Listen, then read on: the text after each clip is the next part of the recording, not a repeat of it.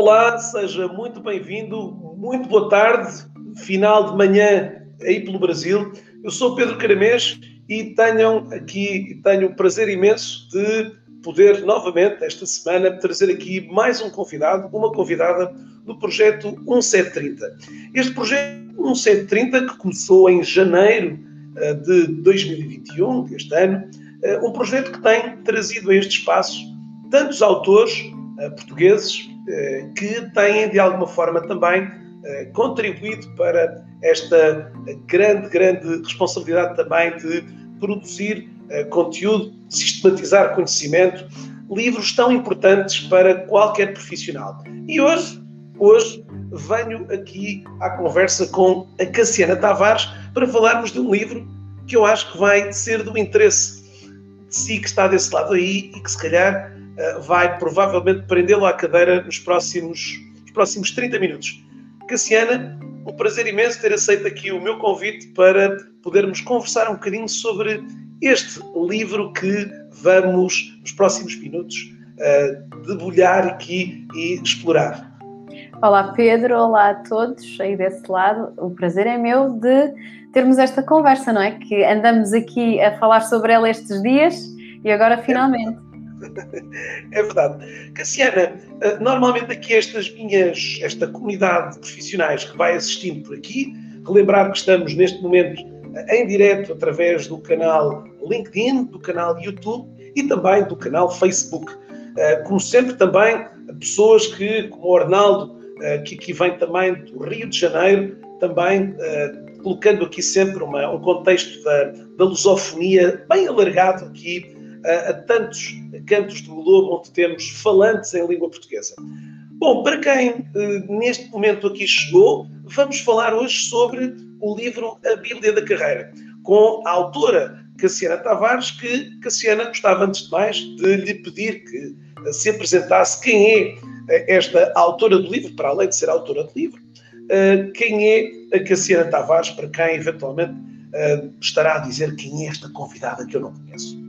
Quem é esta pessoa? E começa com as perguntas difíceis. Deixe-me ver as minhas notas. É verdade, é verdade. Deixe-me ver as minhas notas. Quem sou eu? Uh, eu acho que o que é importante para hoje, eu sou psicóloga do trabalho, uh, ou seja, eu, eu, atuo com profissionais que, e com empresas, organizações que querem melhorar a sua forma de trabalhar faço também prática clínica desde 2005 e, portanto, eu acho que isto é um resumo daquilo que eu sou como psicóloga.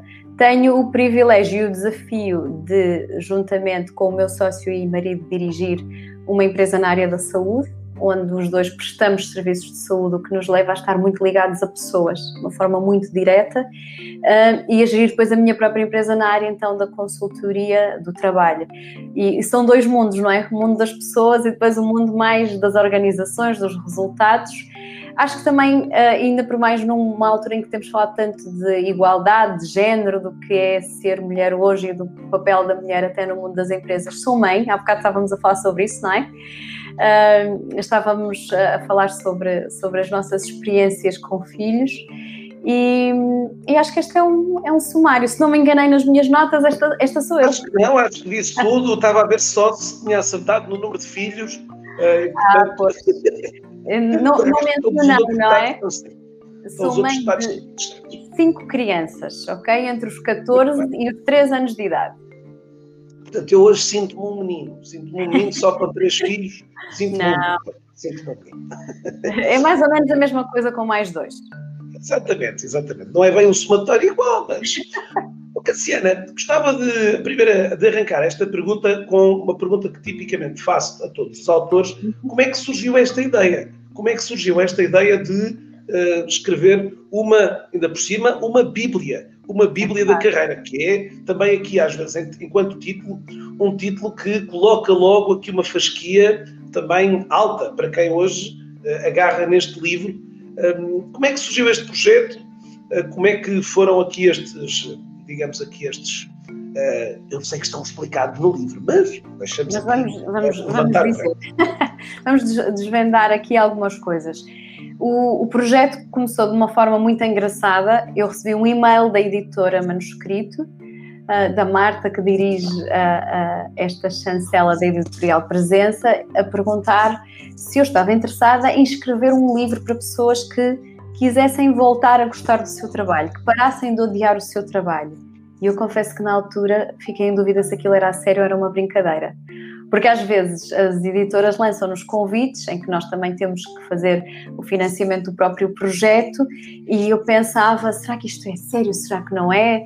Uh, e portanto, este foi o pontapé de saída. Depois vieram muitas discussões uh, em torno do que é que isto significava. Uh, de ser feliz no trabalho, se era isto que nós queríamos passar como mensagem ou se era ir além.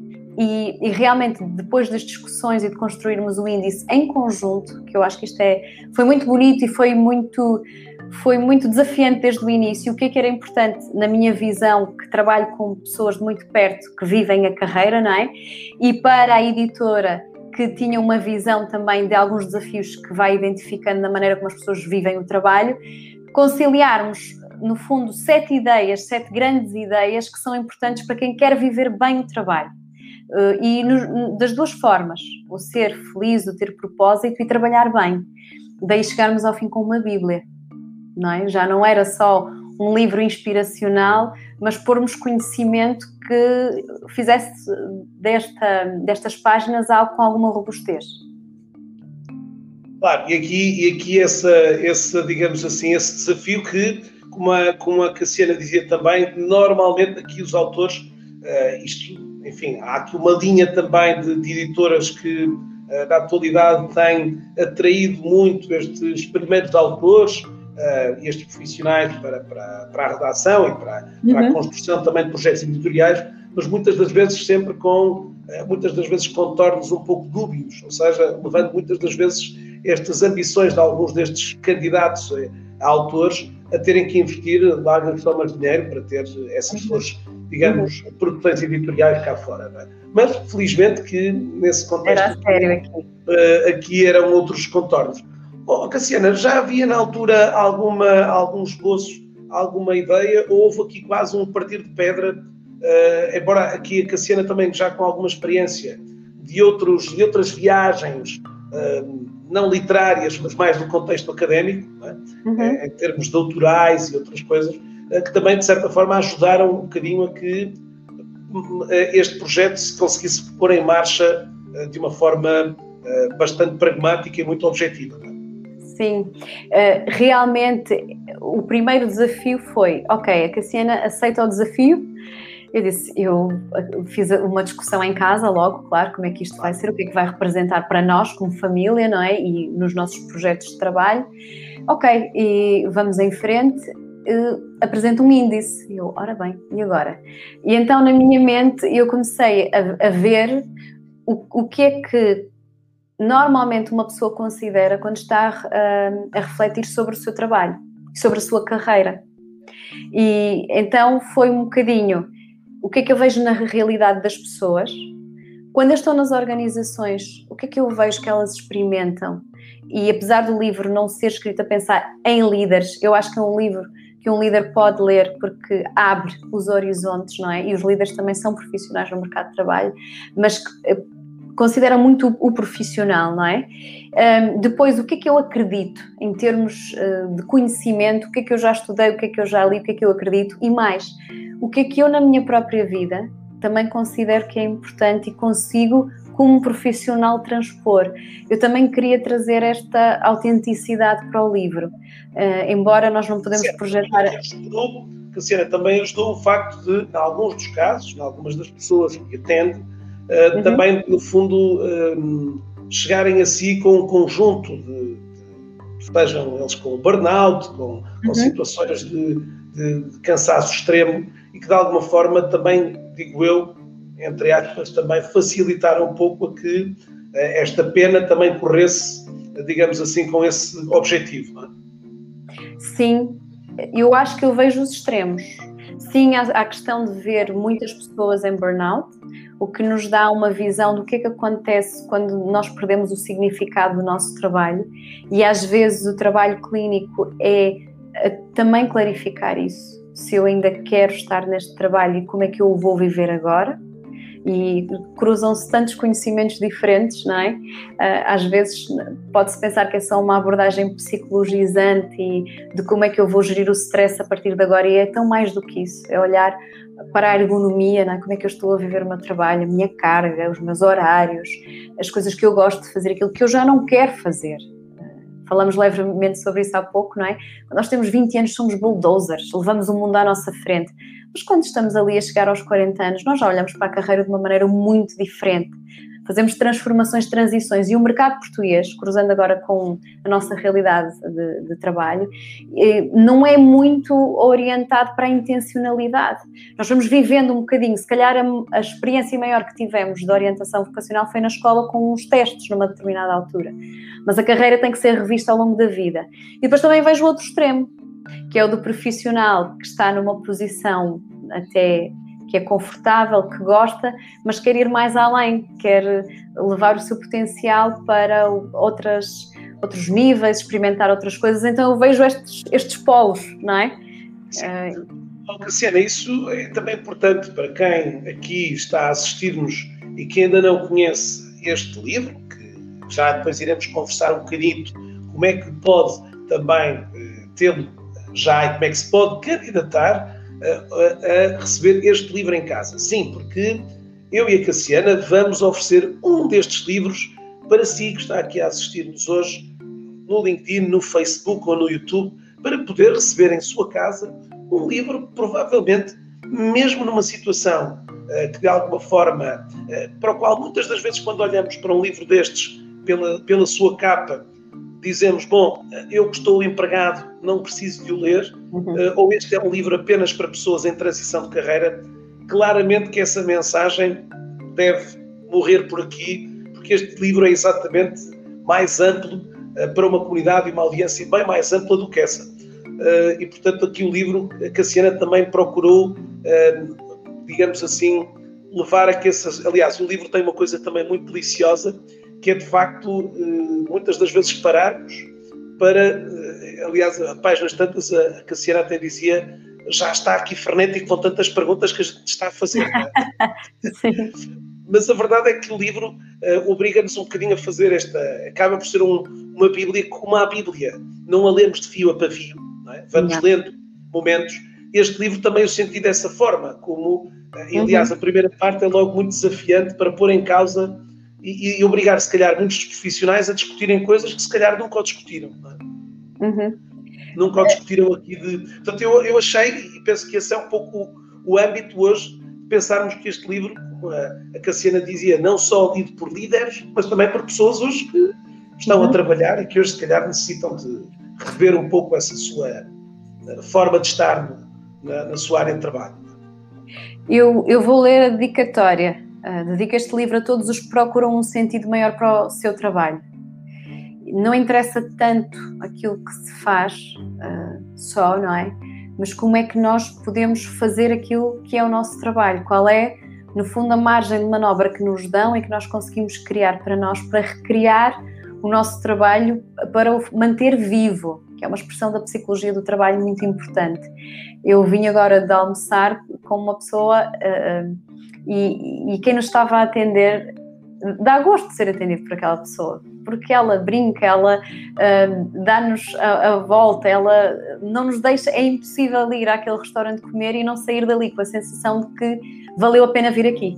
E, e percebemos uh, a arte que ela tem. Eu estava a ouvir o colega a dizer: Não se preocupe, que ela vai já preparar a mesa e fica já tudo pronto. E ela estava a acabar de me responder a mim e estava a dizer: Sim, senhor, senhor Flaninho Tal, eu vou já chamá-lo assim uma pessoa que nós vemos que está entregue e em controle. Eu estou a dar o exemplo de uma profissão que, que se calhar é muito diferente de muitas das, das nossas e que podemos estar aqui, uh, mas que, não, que tem um valor uh, incrível e que pode ser vivida com intenção, com propósito. Qualquer trabalho tem esta intenção, pode ter intenção, pode ter propósito. É uma mensagem muito importante para mim, de, de mantermos o trabalho vivo e inteligente o que é que eu quero dizer com isto? Que às vezes nós acomodamos-nos. Isto pode acontecer em profissões altamente diferenciadas. Começamos a fazer sempre igual, sempre o mesmo, em automático.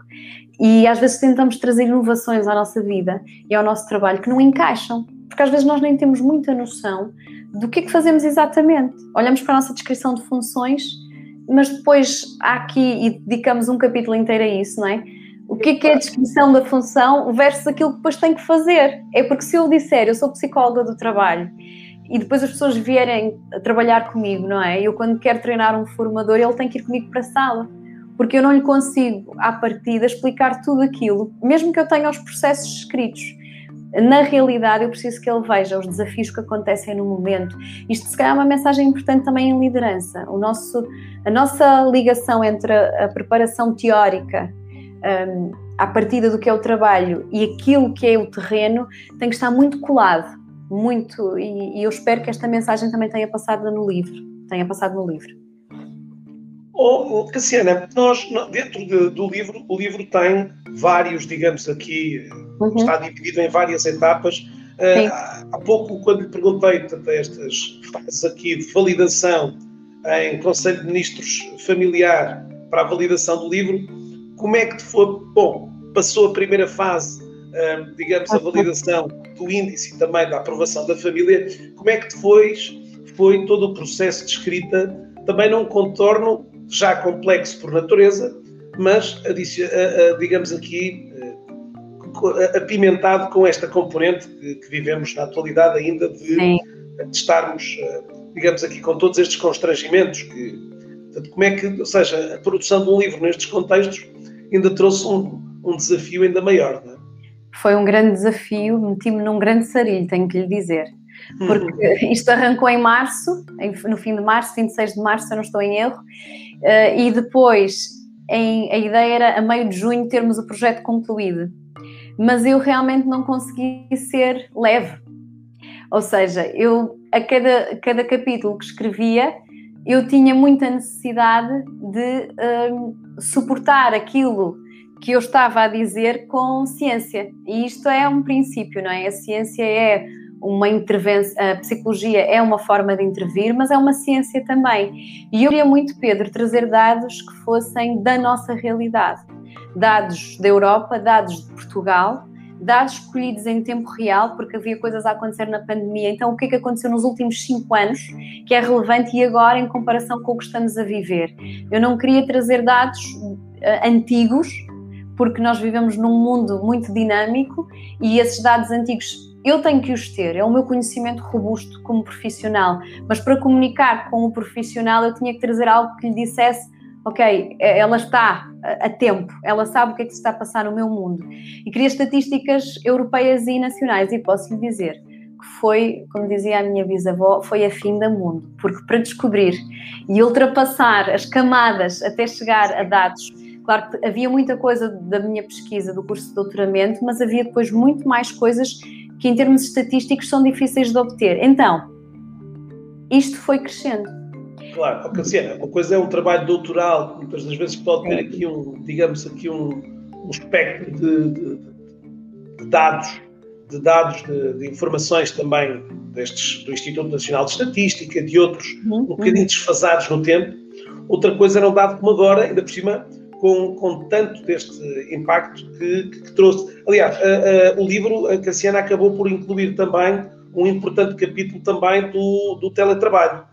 E, portanto, uhum. da, de, todas estas, de todos estes desafios do trabalhar a partir de casa, que também trouxe, aliás, foi, uh, parece-me a mim também uma, uma, um contexto que foi sempre comentado nos órgãos de comunicação social. Sim. Isto também trouxe, de facto, bastantes, bastantes uh, aqui uma, uma, mudança também de, não digo paradigma, mas uma grande mudança também na, na, nas atitudes e nas posturas e nas, na, na, relação com o trabalho. É? Esse, esse, esse capítulo ficou mesmo na história de construção do livro. É engraçado que as duas perguntas estão ligadas, porque foi um pedido da editora, da Marta, e, muito, e, e claro, estava no sítio certo, era uma coisa atual, porque o conhecimento que está no livro é mais amplo do que a pandemia, ela tinha que estar era inevitável, mas é muito mais amplo do que isso.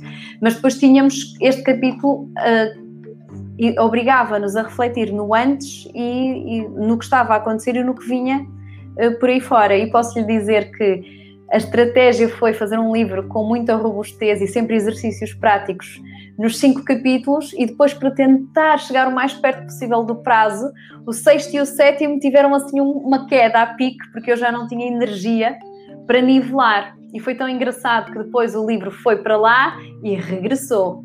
E aí eu tive que ter o apoio da minha família, foi fundamental. Estávamos em agosto, nas férias de família, e, e quando eu recebo o feedback, dissemos temos uma camada, e, e, eu, e, a editora foi muito compreensiva comigo e disse: Nós sabemos que é um esforço muito grande no tempo em que estamos a fazer isto, e, agora vamos ter que puxar os últimos dois capítulos para o nível dos outros. Então aí eu tive que ter os meus coaches pessoais, os meus filhos, o meu marido a dizerem: Estamos aqui conseguimos, libertamos. Aliás, nós somos, nós, eu sou do Porto, fomos, eu vivo em Louros, mas uh, fui ao Porto deixar as crianças.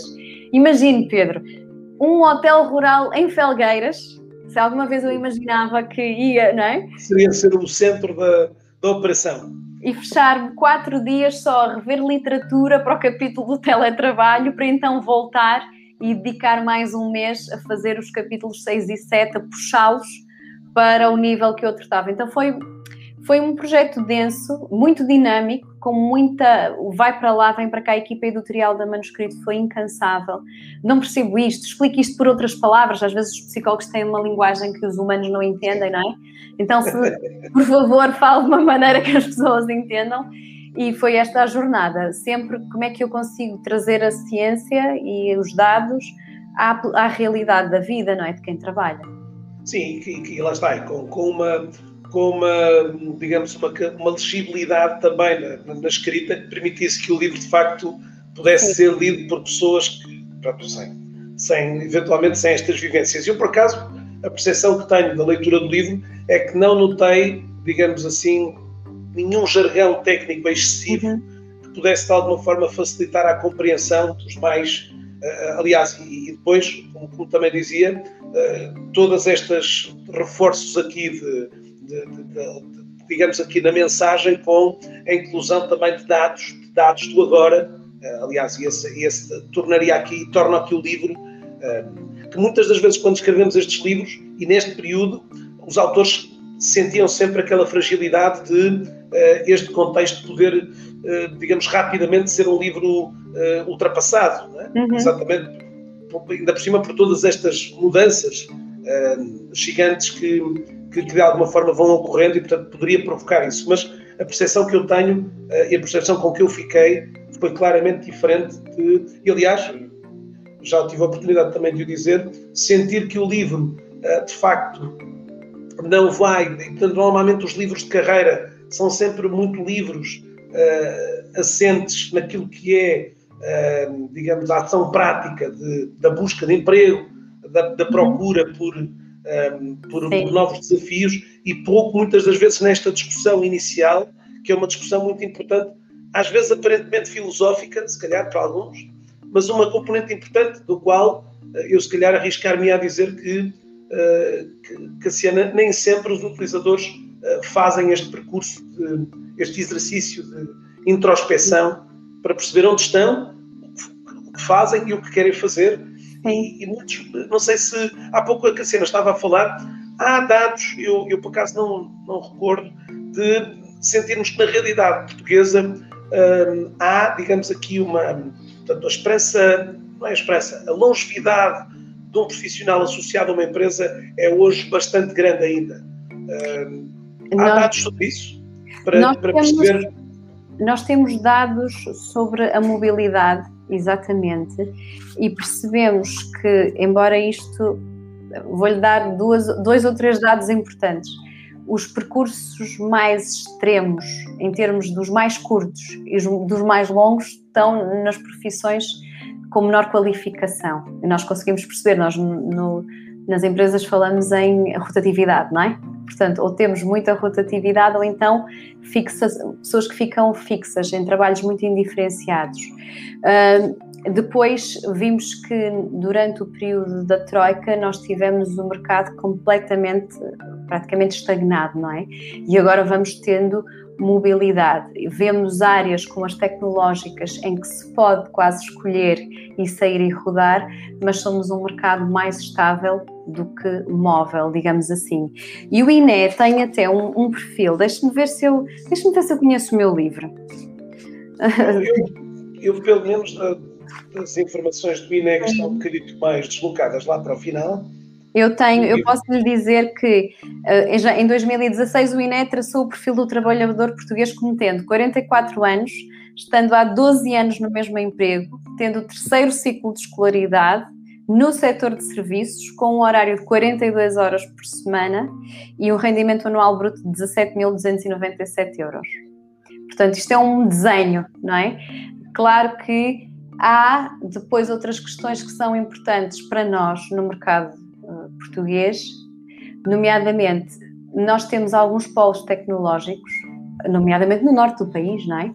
Onde temos uma falta enorme de pessoas na área da tecnologia, daí termos, inclusive, algumas iniciativas de passaporte para poder trazer pessoas de outras nacionalidades fora do espaço europeu para trabalharem em Portugal, porque precisamos muito, não é?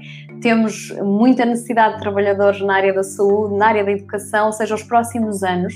Estou agora aqui a abrir a, conversa, mas ela também aparece no livro, não é? Quando, quando escrevi, pensei, para os próximos 10 anos, o que é que é importante nós pensarmos? Porque não é só um livro para quem quer mudar de carreira, é para quem quer viver bem o trabalho, não é? Então, o que é que vai Sim. acontecer? apontei exatamente isso como talvez um dos, um dos elementos mais distintivos do livro, não estar, digamos, aqui afunilado a esse. Eu acho que logo nos primeiras, na primeira fase do livro sente-se exatamente isso. Portanto, que o livro não tem única e exclusivamente que ver eh, com, com essa, digamos, com essa franja de uma população, obviamente, em, em busca de um, novamente, de um novo projeto. Nós olhamos para as tendências, não é? temos a, a, tendência do envelhecimento, que coloquei aqui algumas no livro, não é? cinco coisas importantes. Uma delas é o envelhecimento, que vai fazer com que nós precisemos de mais pessoas e vamos estar, e já sentimos isso, basta tentar fazer um recrutamento para nós percebermos o que custa encontrar pessoas e, e trazê-las para trabalhar na nossa organização. Um, depois temos o facto da digitalização mudar o trabalho, e isso é absolutamente inevitável. Eu vou trazer-lhe o exemplo de uma, de uma das empresas que, que eu sou sócia com o meu marido, que é na área da saúde oral, e em poucos anos nós passamos de trazer o paciente à clínica, fazer aquela papinha para tirar os moldes na boca e depois enviar para o laboratório para ter um scanner digital que faz esse trabalho, digitaliza a boca da pessoa, há um fluxo de comunicação com o laboratório, há máquinas também que já temos em local, podemos fazer impressões em 3D, quer dizer, é um mundo. Então qualquer, é impossível praticamente hoje trabalhar sem ter acesso a um terminal qualquer informático e isto é importante considerar. Um, e, e depois esta necessidade que nós vamos ter de inovação, transformação, qualificação e tecnologia vai tornar o nosso mercado, isto voltar à pergunta de como é que é o nosso mercado, não é se há muita estabilidade, se não há, vai depender do mercado que nós tivermos real, não é? Daquilo que estiver a acontecer na nossa economia, das empresas que estiverem a nascer e das profissões que elas vão pedir. Eh, e neste momento estes setores que eu já disse são aqueles que estão absolutamente críticos, não é? Saúde, educação, as tecnologias e uma área que se percebeu com a pandemia, as crises fazem isto, não é? Põem a nu aquilo que está mais frágil, o setor social que é um setor muito pouco profissional em Portugal e que precisa exatamente disso. Então, isto para tirar aqui também algumas ideias diárias em que nós precisamos de área, pessoas em todas as, as, as, áreas, mas nestas os níveis já estão absolutamente críticos, não é? Oh, oh, Cassiana, o, o, livro fala exatamente, se calhar, um tema que faz sentido falar aqui, de competências. Aliás, o livro Sim. tem uma originalidade para quem ainda não tem o livro, mas para quem quer eventualmente vir a ter o livro, gostava de lhe lançar o desafio para que uh, publicasse uma foto desta nossa sessão que estamos a fazer, eu eh, e a Cassiana, com este livro para publicar. Eh, basta mencionar-me a mim eh, e à Cassiana no Instagram ou no LinkedIn. Amanhã anuncio a todos o vencedor. Fazemos novamente um sorteio aleatório entre os participantes que assistiram à sessão para podermos depois trazer-lhes aqui uma, um livro importante também para que possa também se lançar aqui, se calhar, uh, e se desafiar a si próprio. Uh, estávamos a falar aqui, o livro tem duas particularidades interessantes, que é a pergunta que eu iria fazer, quais são efetivamente as grandes competências que, de alguma forma, hoje temos aqui, portanto, o livro tem exatamente essa, esse destaque, esse reforço aqui para as competências, neste caso até mais alargadas aqui as competências para o século XXI. E depois também, já agora, vamos depois também olhar para aquilo que são as incompetências, que é também uma originalidade do livro, que normalmente aqui costuma estar arredado quando nós aqui estamos a falar sobre as boas coisas que é preciso, mas a capacidade com que certamente alguns, provavelmente que aqui estão, se irão identificar dizendo, pois, eu também tenho que ser capaz de lidar e de saber lidar com essas incompetências uh, que me rodeiam no meu, no meu ambiente de trabalho aqui. Mas comecemos primeiro, Cassiana, por aquelas que parecem para a Cassiana ser as competências mais relevantes, algumas já mencionadas até neste comentário anterior. É? eu agarrei para escrever este capítulo que foi daqueles, olha, eu é que quase que me, me, perdi a escrever este capítulo, porque depois de ler tanta coisa, quando chegamos ao final, temos que eh, organizar aquela pesquisa toda com o que vemos na realidade e com o que é que, o que, é que eu fico, não é? Eu quero destacar que socorri-me de uma ferramenta que é fornecida pelo Centro Europeu para a Formação e para a Educação Profissionais, que basicamente analisa, usando Big Data, o que é que aparece nos anúncios de emprego que são colocados online. E na Europa e em Portugal, a competência mais pedida uh, é a adaptação à mudança. É, era no período em que o livro foi escrito e eu já fui verificar este ano e mantém-se. Claro, podemos dizer que é pela pandemia. Claro, estamos num momento de grande incerteza, mas não só. Já há muito tempo que aquilo que se percebe é que a adaptabilidade faz realmente parte do mercado, faz parte da vida. Nós, no fundo, temos este grande desafio de, agora vou entrar em linguagem de psicóloga, perceber quando é que nos abrimos à mudança e quando é que resistimos e dizemos não, não é por aí o caminho. Ah, mas a adaptação faz parte da nossa vida, por isso é que olhamos para a história e vemos que ela é feita de ciclos, porque sempre tivemos que fazer adaptações. Mas em termos de competências, aquilo que eu trouxe foram ideias que na Europa são muito importantes e que depois cruzam-se com o que se faz globalmente, porque é nesse mercado que estamos, aprendizagens em que há diversidade, a própria capacidade de aprender ao longo da vida e as capacidades pessoais e sociais, que antes apareciam como um plus mas agora, se virmos, por exemplo, as oito competências essenciais na Europa, que também estão aqui descritas no livro, metade são mais hard, não é? E as outras metade, as outras quatro, são soft skills. São questões que têm a ver com a, a minha personalidade visível ao outro. E, e isto aparece aqui. E depois agarrei aqui em algo. Muitas vezes não são treináveis, não é, Cassiana? Essas muitas das vezes não são treináveis, não é? Ai, mais do que as outras hard que as empresas acabam por dizer, ok, uh, se vieres com estas características, as mais hardcore, a gente pode treinar. É, é muito interessante falarmos sobre isto, isto dava toda uma outra conversa. Hum? Porque nós. Fica já. Quando nós intervimos em psicologia do trabalho, nós olhamos pelo menos para três coisas: objetivos barra tarefas das pessoas, ritmo e carga de trabalho e a dinâmica, a psicodinâmica do trabalho como é que as pessoas se relacionam. E se quisermos estas soft estão mais aqui.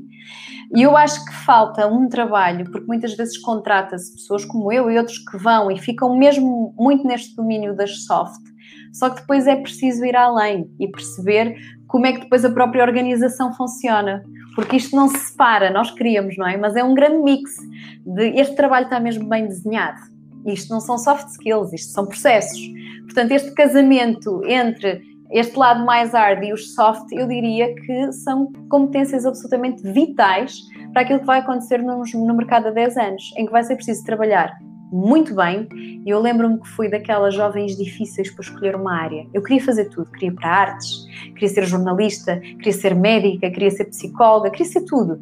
E eu lembro-me de, de estar num momento de muito desespero e do meu pai me dizer: se tu fores boa a trabalhar, podes fazer o que tu quiseres e, portanto, eu, estes próximos anos são absolutamente críticos em termos da capa, das nossas capacidades uh, e, ao mesmo tempo, essas capacidades são o saber fazer, efetivamente, o ter o conhecimento e quem somos nós como pessoas. Eu acho que apesar da era digital em que estamos, nunca sentimos tanto a importância de quem são as pessoas com quem trabalhamos e quem somos nós no trabalho como pessoas. Como, como a Cassiana dizia, isto dava aqui outras, outras Outra conversa. conversas aqui. Oh, Cassiana, olhando para o lado das, uhum. da outra componente sobre a qual os profissionais hoje também têm que ser capazes uh, de a gerir convenientemente, uh, falávamos aqui, aliás, uh, já agora vou aproveitar aqui uma dica da Marcela França, do uhum. Brasil.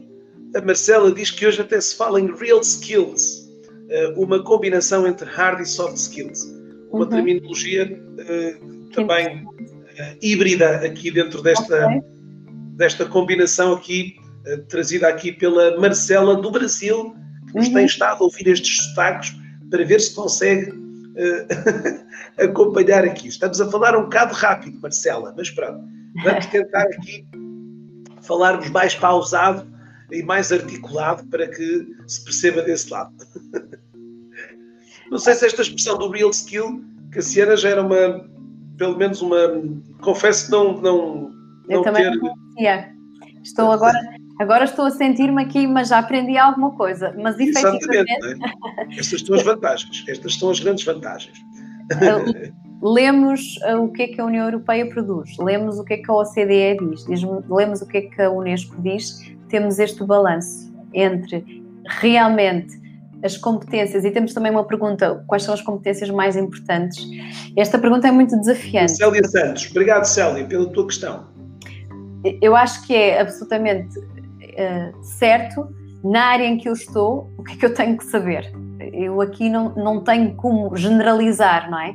Eu, o que eu posso dizer é que eu tenho que ter conhecimentos teóricos e práticos do meu trabalho. Saber porque é que se faz, como é que se faz e a margem que eu tenho para transformar e melhorar isto. Do lado da, se quisermos, das soft skills e de pensar quem somos, eh, claramente esta capacidade de adaptação é muito fundamental, que se relaciona com a aprendizagem. E porquê a aprendizagem? Porque é impossível melhorar o nosso trabalho sem aprendermos ao longo da vida. Aliás, é um risco ficar sem aprender é um risco não mudar. Quando falávamos há pouco dos perfis que ficam mais tempo no mesmo trabalho ou menos tempo, que são os trabalhadores com menos qualificação e mais indiferenciados, é a, a distância à aprendizagem e ao conhecimento que os atira para as margens da empresa, da organização, e se quisermos para as margens da contratação e se quisermos para as margens da sociedade fica-se com menos mobilidade. Dados europeus também, do mesmo Centro de Formação, Centro Europeu para a Formação e, e Desenvolvimento. Um, estou a inventar porque eu só sei dizer isto com, em inglês, com sigla CEDFOP, ok? Que é aquilo que nós usamos na área da formação. Mas quem tem uma formação superior tem até três vezes mais possibilidade de ser contratado. Não quer dizer que seja na área em que se formou, mas tem até três vezes mais. Portanto, Hoje é preciso uma relação muito íntima com, uh, com a capacidade de aprender e de adaptação. Mas quero fazer aqui uma chamada de atenção. E agora, se calhar, é um alerta para líderes. Nós temos uma conversa narrativa quase histérica em relação à inovação e à mudança. A cada 10 segundos, uma ideia nova, inovação e mudança. E isto muitas vezes impede o trabalhador de ter uma linha contínua entre passado, presente, futuro. Eu não posso mudar e transformar uma empresa só a falar do que vou fazer diferente agora. Mas eu vou fazer diferente porquê? De onde é que isto vem? Onde é que eu estou agora? E o que é que eu já trago? Esta integridade é uma conversa muito importante para líderes, não é? De eu conseguir um, perceber o rumo que eu estou a dar e o fio condutor que eu permito que as pessoas tenham, porque eh, tenham. Eu não posso estar sempre a deitar fora o conhecimento. E, e eu estou sempre a falar de aprendizagem com isto, ok? Isto agora está a ver que eu já tenho que ir buscar-me, que eu já vou começar a dar uma aula daqui a nada. Uma aula? Luciana, o que é que eu lhe ia perguntar? Hoje, neste, eu acredito claramente que neste fecho, neste fim deste capítulo 4 sobre as competências, eh, este exercício final uh, possa motivar aqui por parte de alguns profissionais este grande gap, este sentido de um grande gap entre aquilo que são, digamos, as competências que o definem na atualidade e aquilo que são as competências que o mercado e o setor e a área onde este profissional se encontra acabam por começar a fugir de alguma forma a esse mesmo quadro. É, é, momento para panicar ou é momento para, enfim, sentir que há, obviamente, aqui uh, um primeiro passo, que é esta, se calhar, uh, momento de, de, consciência sobre o, o, momento em que estamos, para, de alguma forma, poder depois aqui alinhar um conjunto de passos sólidos para, uh, em busca dessa. Até porque muitas das vezes as questões da idade, há um conjunto depois de, de, de clichês que acabam por deixar muitas das vezes aqui. Não vou ser capaz, não é?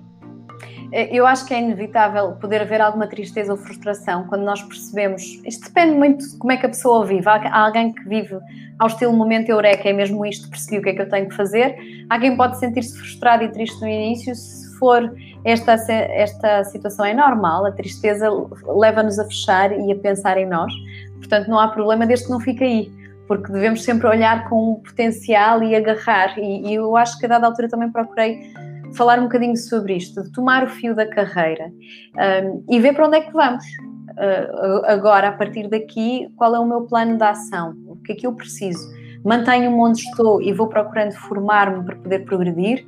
Preciso de um plano intermédio, ou seja, ir para um outro sítio para ir um, evoluindo, para ir evoluir, evoluindo e começar a trazer outras experiências à minha vida, um, ou estou no sítio certo, não sei, depende, e, e preciso negociar com a minha hierarquia, com os recursos humanos, uma mudança de projeto, de responsabilidade, de uma formação. Uh, mas esta questão da idade, deixe-me só dizer-lhe, e depois eu esqueci-me de lhe responder às competências e vou rematar com isso. Uh, eu acho que nós vamos ter que nos habituar à ideia, nós e líderes, por favor, de que o mercado não pode ser feito de jovens talentos. Isso era quando nós tínhamos mão de obra disponível. E agora estou a usar uma, uma expressão que eu não aprecio muito, mão de obra, devo dizer-lhe, mas vamos usá-la. Um, porque nós temos um, um, um rácio de pessoas recém-formadas uh, em qualquer nível de ensino muito inferior àquilo que vamos precisar. E podem estar a pensar, mas então como é que há desemprego? Porque nós temos um difícil, nós temos dificuldades é de casamento entre aquilo que certificamos e qualificamos e aquilo que o tecido precisa. Isso é outra conversa, não, não dá para hoje. Mas efetivamente nós temos que ultrapassar esta ideia e nós vamos precisar de pessoas mais velhas e a trabalhar cada vez mais até mais tarde. Isto é um absoluto. Portanto, ultrapassar alguns clichês de que os mais velhos já não mudam, já não são adaptáveis, está na altura de arrumar isso. E se gostamos tanto de ver outros exemplos lá fora, se olharmos para aquilo que se faz muito na Europa Central, agarramos em exemplos da Áustria e Alemanha, vemos as pessoas até a meio tempo voltarem para as organizações para serem mentoras. Isto é muito interessante. Lá está, Pedro, era outro programa, só que falar de mentoria e dos séniores. Sobre as incompetências, de uma forma muito assertiva, a editora queria muito que isto estivesse presente e foi muito importante, porque abordamos abertamente a questões de abuso, uh, o, mobbing, que é o, abuso psicológico, não é? o abuso sexual, trazendo indicadores, quais são as condições, porque não é só porque há vilões no mundo. Temos que ser mais inteligentes do que isso e perceber que são condições que às vezes, na maneira como organizamos o trabalho, permitem que estes vilões possam crescer também abordamos as questões da igualdade e da desigualdade de, de género e eu espero ter sido suficientemente provocadora porque só um dos dados nós temos na tecnologia e, e, na ciência 51% dos trabalhadores são mulheres. Isto deve nos deixar a pensar quando nós dizemos, isto são dados da Eurostat, portanto, em Portugal. É muito curioso, não é? Porque quando olhamos à partida e vemos aquela narrativa mais comum, parece não, as mulheres, eh, as mulheres não isto, as mulheres não aquilo. Não, vamos aqui ver alguns dados. É verdade que em termos de remuneração ainda temos um caminho a percorrer, eh, mas em termos daquilo que é qualificação, acho que já temos uma inversão e uma inversão muito séria, em termos mais mulheres qualificadas superiormente do que homens mais mulheres a terminarem o ensino secundário do que homens. E isto deveria-nos já estar a deixar pensar se não vamos, daqui a uns anos, estar no lado oposto, não é? A Faculdade de Engenharia do Porto já deve ter mais um, deve, deve ter um, alguma paridade entre, entre género. Já vamos ter que impor, não entram mais mulheres aqui, não é? Uh, mas queríamos abordar, e a mensagem principal neste capítulo é o uso da voz. Tantas vezes E eu uso a voz já, eh, sempre, não só quando o problema já se instalou. Às vezes há condições no trabalho que são erradas. Por exemplo, eh, horários de trabalho que não têm fim, formas de comunicação que são desadequadas e às vezes não se devolve. Estamos a fazer uma coisa, de repente alguém diz agora para isto, faz aquilo. E nós silenciamos. E o encorajamento neste capítulo é usar a voz, é devolver. Ok, senhor chefe, então eu estava a trabalhar neste projeto. Qual é a prioridade que quer que eu dê? Isto ou isto? E o chefe diz aquelas respostas. Eu pago-lhe para fazer tudo, é o que eu mandar. Eu estou aqui a fazer uma caricatura muito grave. Eu acho que em liderança nós temos exemplos brilhantes em Portugal, mas estou a falar aqui desta caricatura que é que cabe no capítulo das incompetências, está bem? Um, e, e, depois isto leva a pessoa a encolher-se outra vez. Não, continuar aqui. É, é verdade, eu quero fazer tudo. Não dá para fazer tudo ao mesmo tempo. Ou seja, a nossa cultura é pouco assertiva. Nós precisamos mais dessa assertividade no trabalho, de vencer o medo, de, de, de devolver. Eu sei que depois há as questões do medo das represálias, do, do de, de, podermos ser ostracizados e há situações sérias que eu já acompanhei em clínica. Cada vez mais eu acho que há abertura dos colegas, porque se fala muito mais. Portanto, um capítulo a encorajar muito ultrapassar o medo e também trazer isto para a dinâmica do grupo, dos pares dos colegas, agindo uh, no sentido de proteger as pessoas e a própria organização.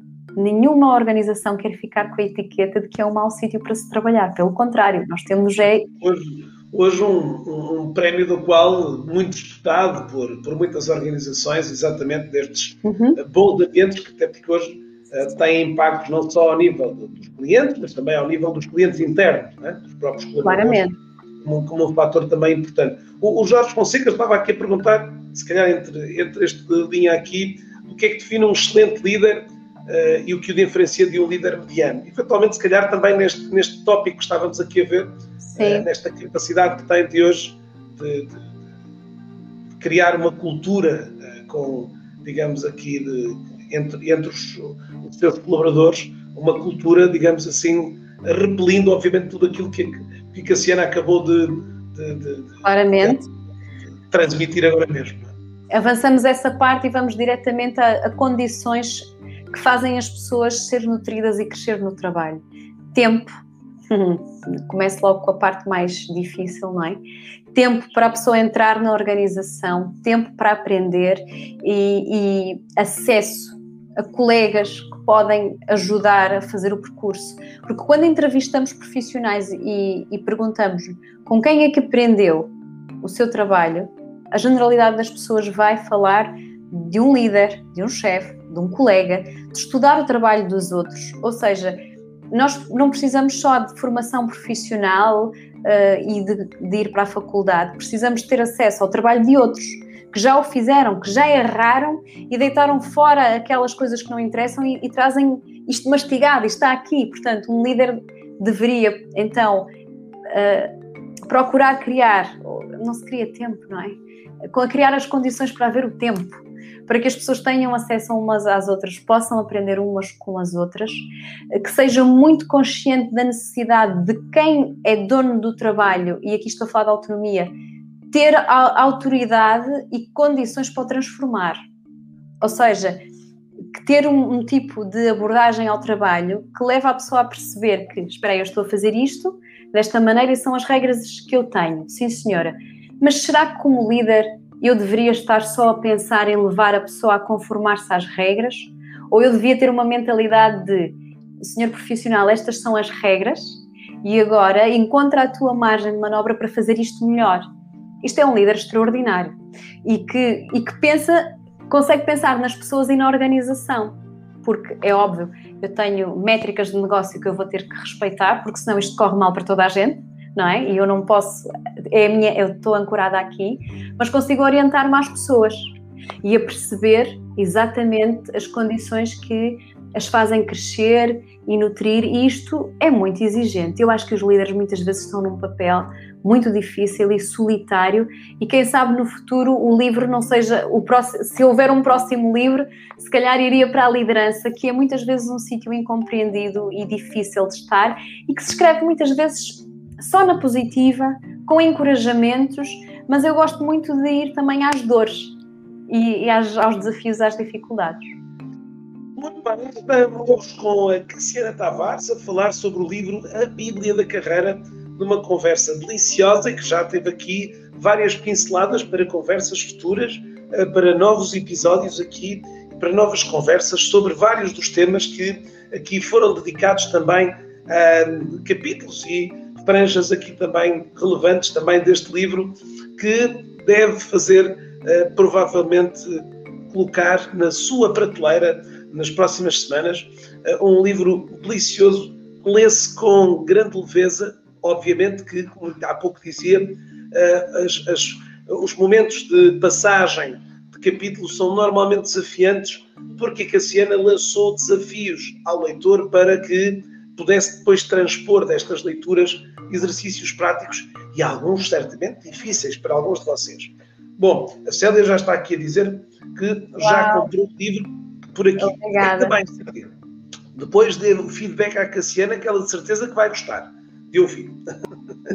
Obrigada, sim. A Marcela está-nos a dizer para conversarmos mais vezes. Sabemos de o fazer. de o fazer. Ora bem, então estávamos aqui já, de alguma forma, praticamente no final deste programa. O Carlos também dá aqui boas energias aqui, excelente uhum. comunicadora. Temos aqui muita gente a dar boas energias aqui. Temos uma pergunta também, também Pedro. Uh, já vi aqui, já vi, já ah, lá vamos. Só para dizer que Filipe Gonçalves está a dizer que a sinopse foi fantástica, que qualquer pessoa se vai identificar com isso. Nós também acreditamos que sim. Nós também acreditamos que sim. Ora bom, Uh, o, temos aqui, estava a ver, um, a Ana Prates até faz esta distinção. Infelizmente, hoje há mais chefes do que líderes. Lá está, por isso é que a Cassiana queria eventualmente trazer uma nova linha editorial exatamente para estas, para, estas conotações, às vezes mais positivas ou menos positivas que aqui aparecem, não é? Ora bem, a Sofia Marcelino falou aqui, uh, fez aqui uma questão que nos diz como é que a Cassiana vê na integração de um colaborador a transmissão da cultura da empresa? Portanto, o vê a Cassiana. Na integração de um colaborador, a transmissão da cultura da empresa é essencial para uma boa integração? Eu diria que a integração de um colaborador é essencial. O processo de entrada, que eu acho que é disto que a Sofia nos está a falar, não é? É crítico e é onde se perdem muitas vezes pessoas. Porque volto sempre àquela dimensão que estava a falar quando nós olhamos para objetivos, tarefas, ritmo, carga, dinâmica entre as pessoas, isto quando eu entro numa empresa, o, o grande desafio é eu perceber exatamente onde é que eu me situo, porque eu sei o que fazer, não sei é como é que querem exatamente que eu o faça aqui, não é?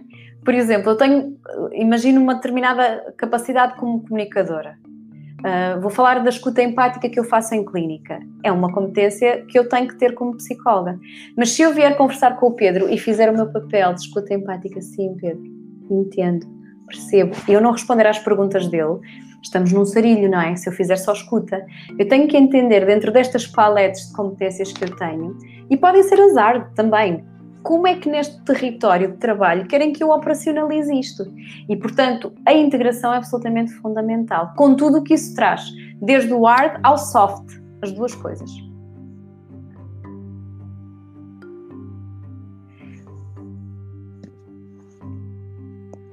Uh, última pergunta do Jorge Fonseca, ele diz de que forma é que podemos selecionar pessoas que têm uma predisposição natural de tomar mais iniciativa e proatividade no dia, no dia a dia, assumindo que já existe esse ambiente de trabalho e essa liberdade para errar?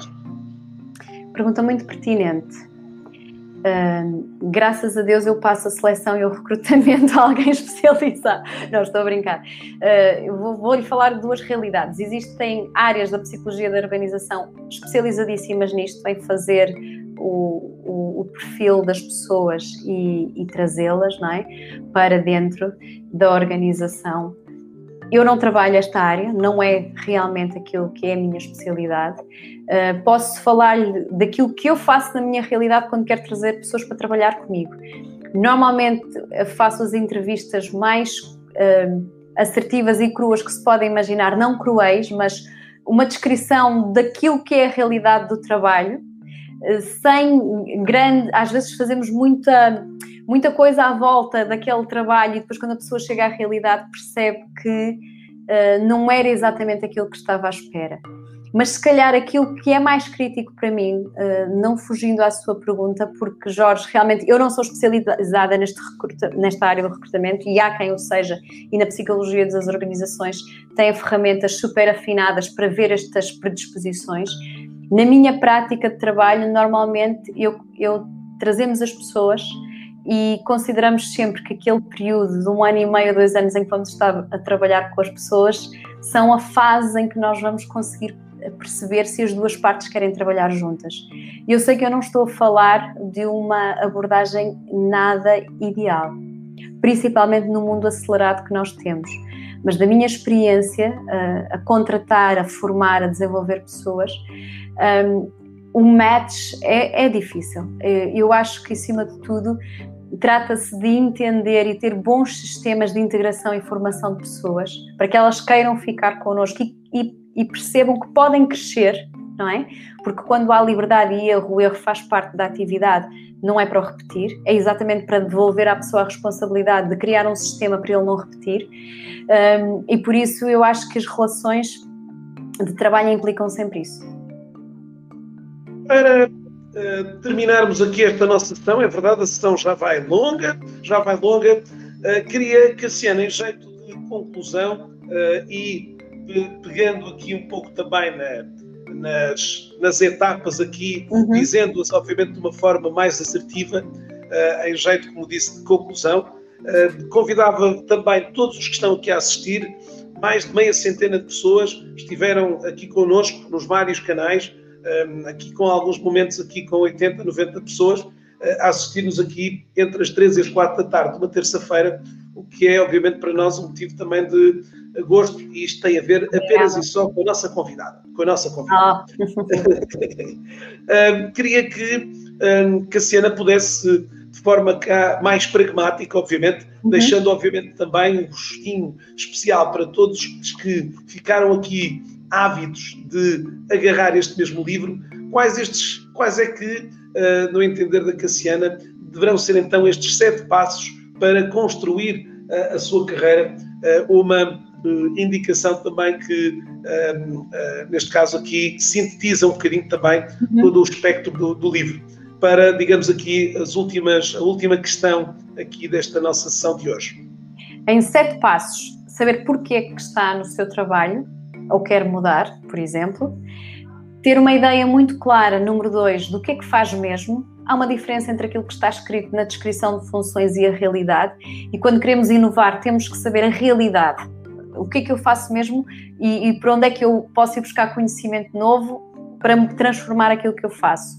Número três, quais são os pilares para eu viver bem? Muitas vezes diabolizamos o trabalho. O meu trabalho está-me a matar é verdade, às vezes o trabalho está-nos mesmo a, está mesmo a matar-nos, mas a questão é maior do que essa, tem a ver com a maneira como vivemos a nossa vida toda. Então, há algumas ideias sobre isso. Número 4, competências para o século XXI, falamos um pouco sobre isto, não é? Há 10 anos, o que é que é importante eu saber como profissional e como me preparar para navegar neste mar de transformação acelerado pela pandemia.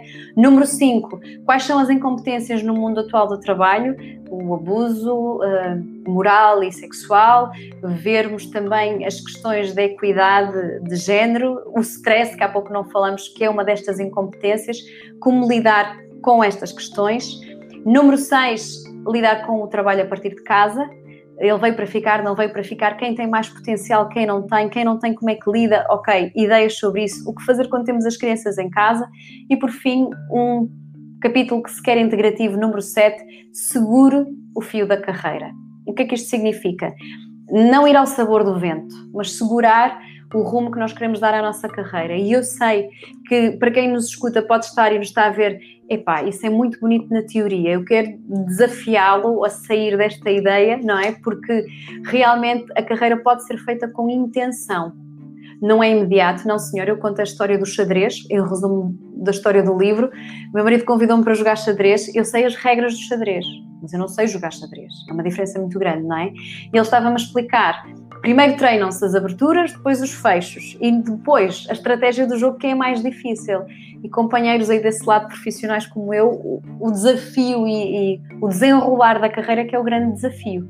É, são muitos movimentos de preparação, entrada, desenvolvimento, saída, preparação, entrada, saída e desenvolvimento.